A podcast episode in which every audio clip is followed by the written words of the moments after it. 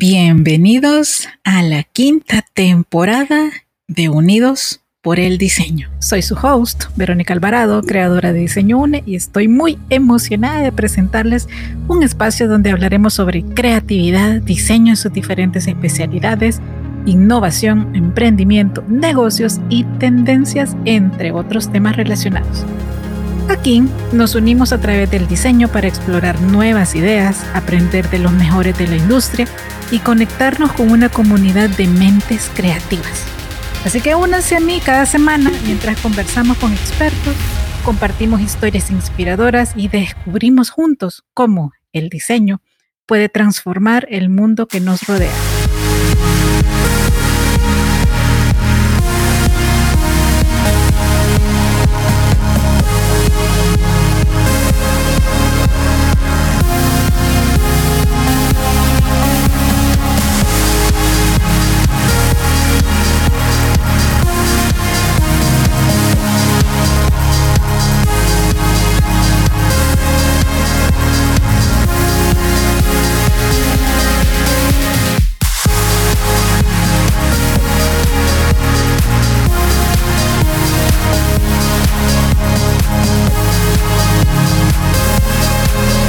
Por el diseño. Y llegamos a la última semana del mes, de hecho, el último jueves, que corresponde al día en que les comparto pues el último segmento del libro que eligieron a través de la votación en Instagram. A manera de contexto y porque va a estar interesante este último ejemplo de, del segmento correspondiente al libro Inteligencia Intuitiva. Los que nos siguen hace tiempo y conocen un poco la historia de Diseño UNE sabrán que somos fieles a la marca de Coca-Cola. Y esto no es un campo pagado, simplemente es un tema de inspiración, porque el mega inspirador de Diseño UNE es actualmente el vicepresidente de diseño a nivel global de Coca-Cola, pero cuando yo lo conocí era el líder del Centro de Excelencia de Coca-Cola Latinoamérica, un departamento creado por él y obviamente liderado por él. Sí teníamos ya una predilección y una fascinación por la publicidad de Coca-Cola, pero el ejemplo que viene involucra a su rival. Sí, lo que están pensando, a Pepsi. Y créanme que esa palabra está prohibida en diseño UNE. Pero adentrémonos en el ejemplo y aprendamos sobre las situaciones y cómo las aborda el libro inteligencia intuitiva. Empecemos. El reto Pepsi. A principios de la década de 1980, la compañía Coca-Cola estaba muy inquieta por su futuro. Una vez más, Coca-Cola había sido con mucha diferencia el refresco más consumido del mundo. Pero Pepsi erosionaba sin cesar su liderazgo. En 1972, el 18% de los consumidores de refrescos bebían solo Coca-Cola, frente a un solo 4% de bebedores exclusivos de Pepsi. A principios de los 80, Coca-Cola había bajado hasta el 12%, mientras que Pepsi había subido hasta el 11%. A pesar de que la distribución de Coca-Cola era mucho más amplia que la de Pepsi, y de que gastaba al menos 100 millones de dólares más en publicidad al año, en una situación tal, Pepsi empezó a pasar por televisión unos anuncios en los que Coca-Cola y Pepsi Cola se enfrentaban en lo que llamaban el reto Pepsi. Se pedía a bebedores fieles de Coca-Cola que probasen el contenido de dos envases, uno llamado Q y el otro llamado M ¿Cuál preferían? Todos decían que les gustaba más el vaso M y milagro, el vaso M que contenía Pepsi era el resultado. La reacción inicial de Coca-Cola al reto Pepsi fue negar los resultados, pero cuando hicieron pruebas a ciegas por su cuenta, llegaron a la misma conclusión. Cuando se les pedía que eligiesen entre Coca-Cola y Pepsi, la mayoría de los degustadores, un 57%, prefería esta última. La diferencia entre el 57 y el 43% es enorme sobre todo en un mundo en el que millones de dólares dependen de una décima de punto. Así que cuesta poco imaginar lo devastadora que debió ser esta noticia para los directivos de Coca-Cola. El halo de misterio que ha rodeado a este refresco se había basado siempre en su famosa fórmula secreta, invariable desde los primeros tiempos de la empresa. Y ahora había pruebas irrefutables de que Coca-Cola había perdido el tren. Los ejecutivos de Coca-Cola realizaron muchos otros proyectos de investigación de mercado, pero las cosas se ponían cada vez peor. El sabor penetrante de la Coca-Cola, tal vez su principal característica, les parece ahora a los consumidores aspereza. Comentó por entonces Brian Dyson, presidente de las operaciones de la empresa en Estados Unidos. Y cuando pronuncian palabras como redondo o suave, quieren decir Pepsi. Quizá haya cambiado la forma en que aplacamos la sed. En aquella época, el responsable del Departamento de Investigación de Mercado de Consumo de Coca-Cola se llamaba Roy Stout y llegó a ser uno de los principales partidarios de tomarse en serio el reto Pepsi. Si tenemos el doble de máquinas expendedoras, contamos con más espacio en los supermercados, gastamos más en publicidad y tenemos un precio más competitivo, ¿por qué estamos perdiendo cuota de mercado? preguntaba a los directivos de Coca-Cola. Al ver el reto Pepsi hay que empezar a pensar en el sabor. Así surgió lo que acabaría por llamarse New Coke o nueva Coca-Cola. Los científicos de la compañía manipularon la legendaria fórmula secreta para hacerla un poco más ligera y dulce, más parecida a la Pepsi. Los investigadores del mercado de Coca-Cola observaron una mejora inmediata. En las degustaciones a ciegas de algunos de los primeros prototipos, Coca-Cola empató con Pepsi Siguieron haciendo experimentos y en septiembre de 1984 probaron la que se convertiría en la versión definitiva de la New Coke. Reunieron no a miles, sino a cientos de miles de consumidores de todos los rincones de Estados Unidos y en degustaciones a ciegas de comparación entre dos productos, la nueva Coca-Cola batió a la Pepsi Cola por entre 6 a 8 puntos porcentuales. Los ejecutivos de Coca-Cola estaban exultantes. El nuevo refresco recibió luz verde. En la conferencia de prensa convocada para anunciar el lanzamiento de la nueva Coca-Cola, el consejero delegado de la empresa, Roberto Goizueta, se refirió al nuevo producto como la iniciativa más segura jamás adoptada por la empresa. Y había pocos motivos para dudar de lo que decía. Se le había solicitado la opinión de los consumidores de la forma más sencilla y directa imaginable, y habían respondido que no les gustaba demasiado la antigua Coca-Cola y que les gustaba mucho más la nueva. ¿Cómo iba a fracasar? Pero fracasó. Fue un desastre. Los consumidores se alzaron airados contra la nueva Coca-Cola. Hubo protestas por todo el país. El refresco entró en crisis y unos meses más tarde, la empresa se vio obligada a volver a la fórmula original rebautizada como Classic Coke. La New Coke prácticamente dejó de venderse. El éxito previsto para la nueva Coca-Cola nunca se materializó, pero se produjo una sorpresa aún mayor el aparentemente irresistible ascenso de Pepsi, confirmado también de forma clara por la investigación de mercado. Tampoco se materializó. Durante los últimos 20 años, la Coca-Cola se ha mantenido al paso de la Pepsi Cola con un producto que, según las degustaciones, es inferior, lo que no le impide seguir siendo el refresco más vendido del mundo. El caso de la nueva Coca-Cola es un ejemplo estupendo de lo difícil que resulta averiguar lo que la gente piensa en realidad.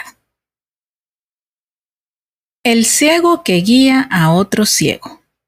Las dificultades de interpretación del reto Pepsi parten del hecho de que se basan en lo que los profesionales llaman cata de sorbo y también en las pruebas centralizadas. CLT son sus siglas en inglés.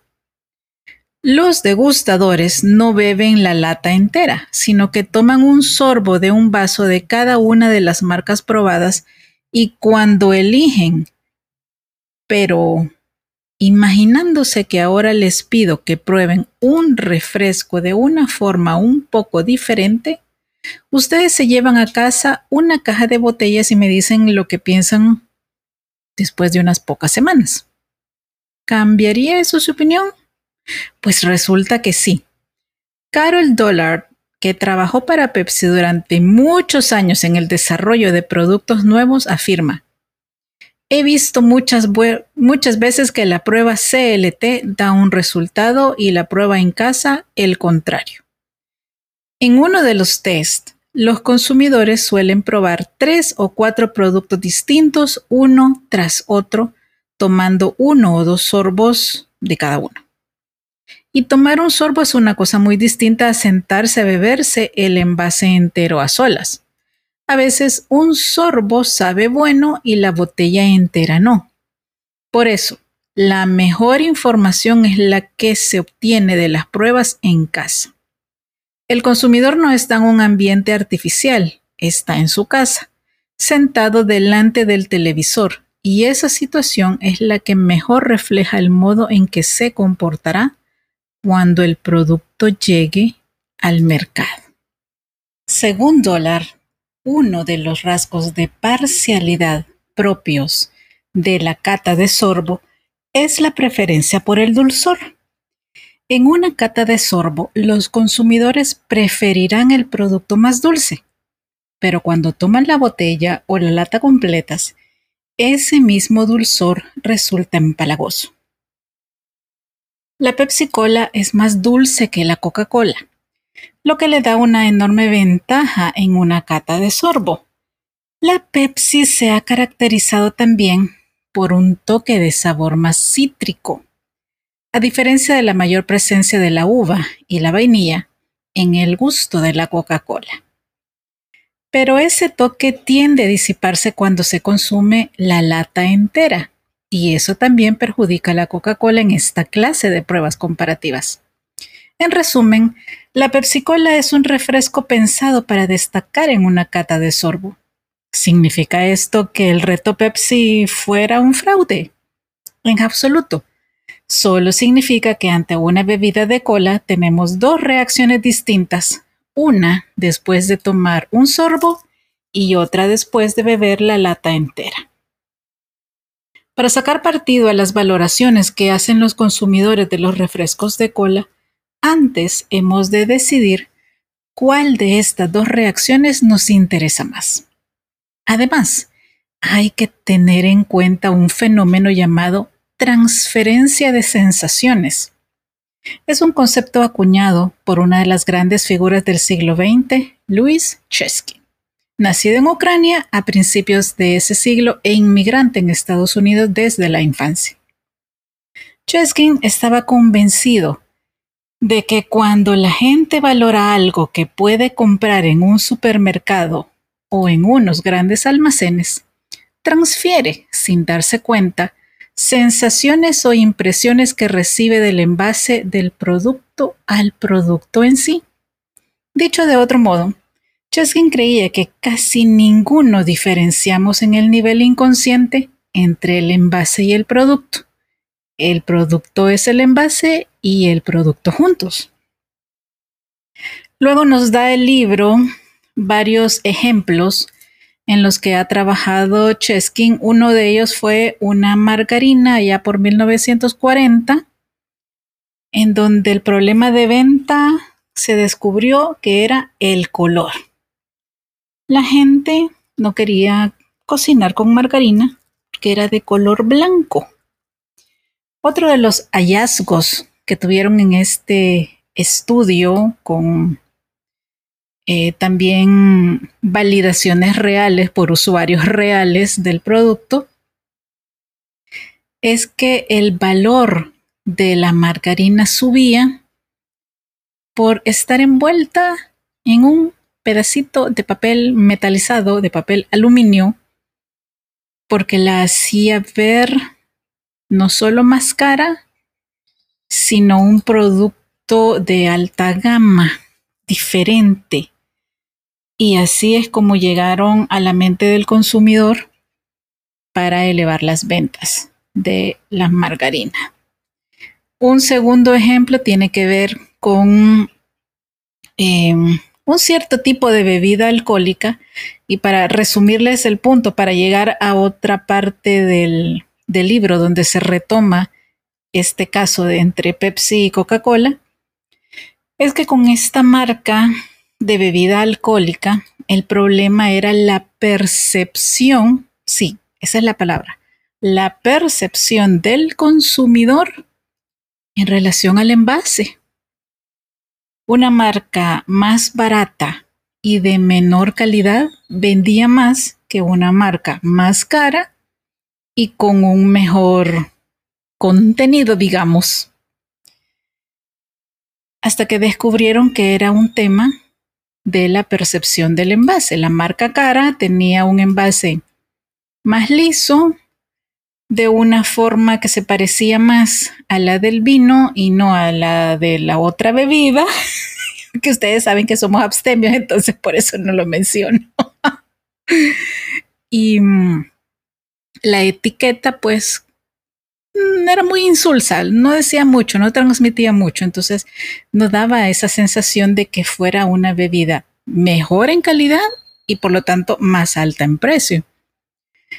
Y estuvieron pues haciendo pruebas de mercado igual con usuarios, cambiando los líquidos en ambas botellas y la gente empezó a ver en los resultados que las personas empezaban a optar más por la que tenía una forma más elaborada, más cara, con el líquido barato y después ya pues pudieron eh, realizar un rediseño del envase y de la etiqueta y el consumidor pues optó por el más caro que era lo que se buscaba en este caso.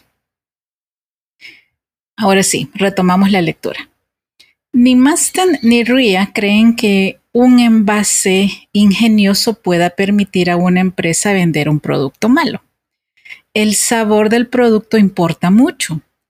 Lo único que afirman es que cuando nos metemos algo en la boca y decidimos en un instante si nos gusta o no, no solo reaccionamos a las pruebas que nos aportan las papilas gustativas y las glándulas salivares sino también a lo que nos dicen los ojos, los recuerdos y la imaginación. Y que es una locura para una empresa tener en cuenta una cosa y no hacer caso de la otra. En ese contexto, el error de Coca-Cola con su nueva fórmula se hace aún más notorio. No solo dieron demasiada importancia a las catas de un sorbo, sino que además confiaron en la cata a ciegas, cuyo fundamento es insostenible. No deberían haberse preocupado tanto por perder las catas a ciegas con la antigua Coca-Cola y no debería sorprendernos lo más mínimo que el dominio de Pepsi en esas catas jamás se transfiriera al mundo real. ¿Por qué? Porque en el mundo real nadie bebe Coca-Cola con los ojos cerrados. Transferimos a nuestra sensación del sabor de la Coca-Cola todas las asociaciones inconscientes que tenemos de la marca, la imagen, la lata y este el inconfundible color rojo del logotipo. El error que cometió Coca-Cola, dice Ria, fue atribuir su pérdida de cuota frente a Pepsi únicamente al producto. En los refrescos de cola, la imagen de marca influye una barbaridad y eso no lo tuvieron en cuenta. Todas sus decisiones se centraron en el cambio del producto mientras que Pepsi se centraba en la juventud. Convertía a Michael Jackson en su portavoz y hacía muchas cosas estupendas para la marca. Es cierto que la gente prefiere los productos más dulces en las catas, pero a la hora de comprar no lo hace basándose en esas pruebas. El problema de Coca-Cola fue que los tipos de bata blanca de laboratorio tomaron el poder. Y bueno, hasta acá llegamos con la lectura de este libro. Falta, digamos, aproximadamente la mitad, un poco más pero estos fueron en una secuencia los pasajes o los momentos que me parecieron más interesantes para compartirles. Y si ustedes quieren continuar leyendo el libro Inteligencia, em, Inteligencia Intuitiva, sorry, me perdí por un momento. pues eh, pueden descargarlo en Kindle u otras eh, plataformas o si lo quieren impreso, pues también lo pueden buscar impreso. Así que bueno, para el próximo mes les tengo una sorpresa. Lo voy a publicar en las historias de Instagram y Facebook para que me digan si les parece. La verdad, estamos viviendo ya esas situaciones y otras están a la vuelta de la esquina, así que preparémonos. Hasta allí les voy a dejar esta pequeña intro. Bueno, como siempre les digo, abrazos, bendiciones y nos escuchamos pronto. Hasta luego.